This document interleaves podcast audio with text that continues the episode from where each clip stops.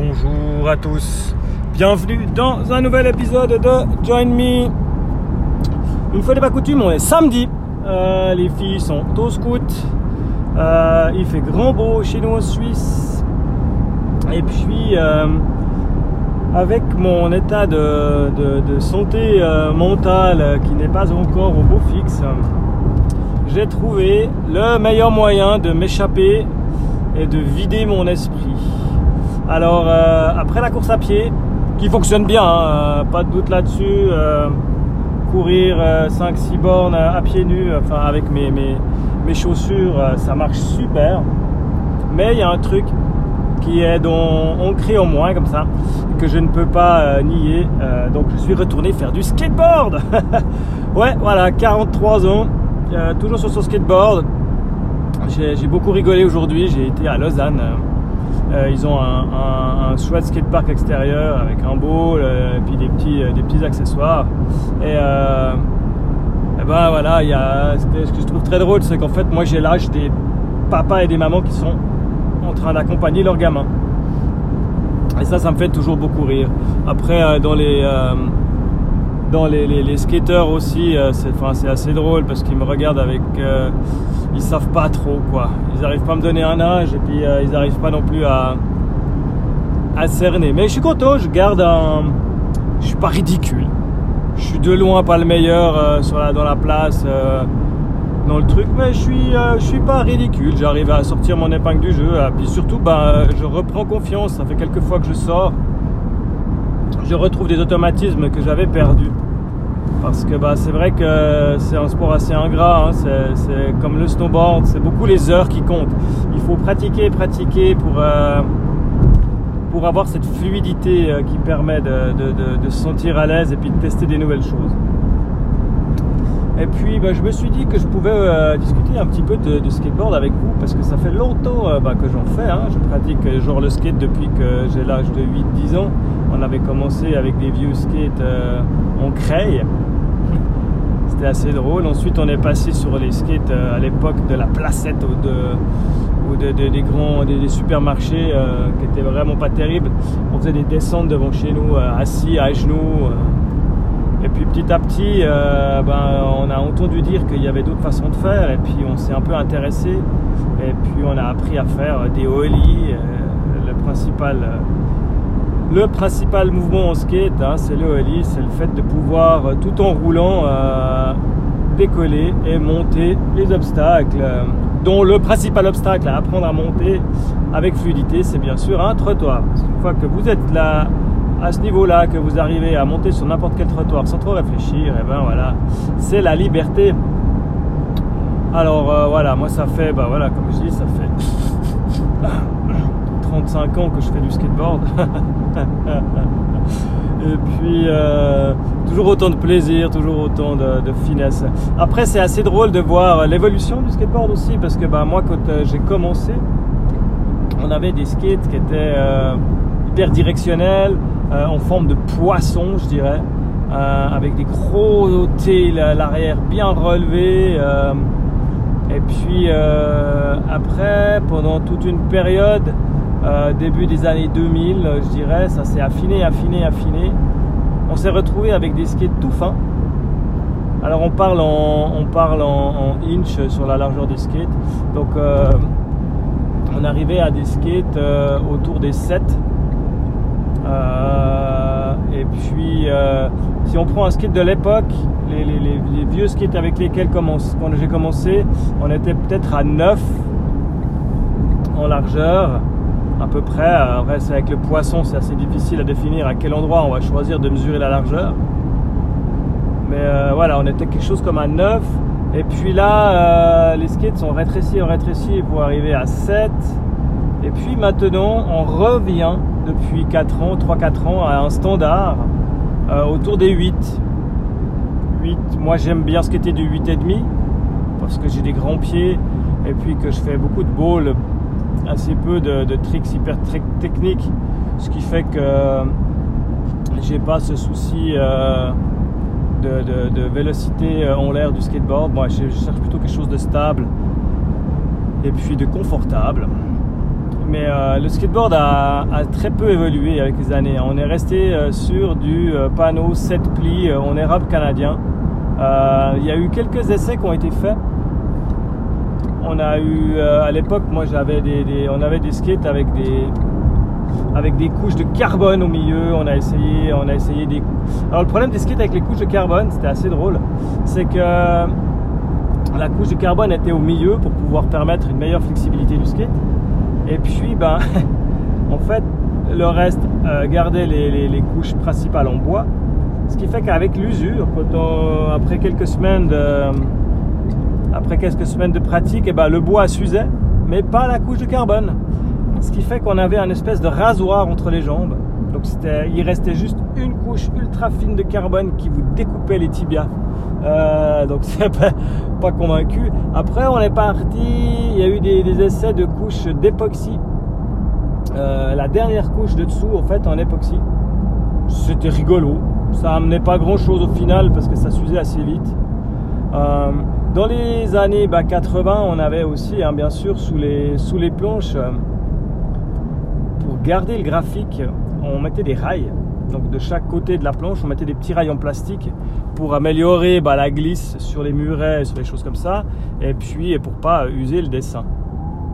Et puis bah, dans les années 90, euh, on est arrivé à cet extrême justement. Euh, c'était drôle. L'extrême du skateboarder dans les années 90, c'était assez drôle. C'était euh, des skates super fins,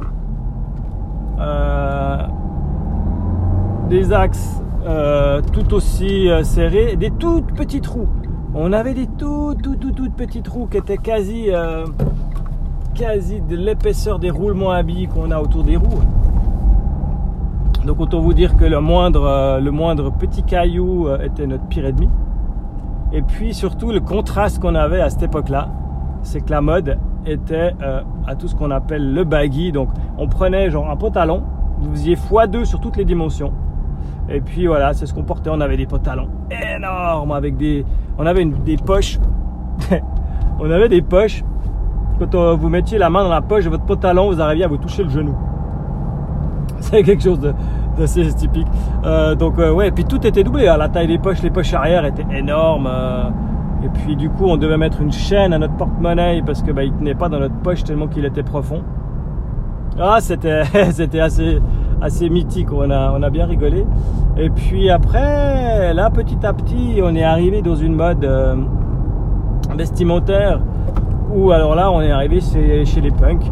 Donc, euh, pantalon ultra serré, euh, les vans noirs, le t-shirt noir, les pantalons, bien sûr, noirs, mais vraiment ultra serré, hein, les, les poutras, comme on les appelle, les poutres apparentes. Euh, ultra serré. Enfin, c'était euh, heureusement que euh, à cette époque-là, l'industrie a fait des pantalons en élastomère hein, qui sont qui sont stretch parce que sinon c'était pas viable. Donc ça c'était les années ouais, ouais, de fin 2000, 2000, 2000 machin. Et puis maintenant on a une évolution qui est assez drôle. Alors moi je suis resté dans du standard. Et puis les, les kits maintenant, j'ai regardé, alors la mode, ça redevient des pantalons assez larges. Alors on a, après il y a toujours, maintenant on a euh, plutôt des, il y a des groupements internes. Il y aura toujours euh, la section des punks euh, en pantalon moule burn, la section des, des, des, yo hip hop qui sont restés, qui sont restés assez larges, hein, t-shirt triple XL, les pantalons assez amples. Et puis après, euh, on a la, section des hipsters.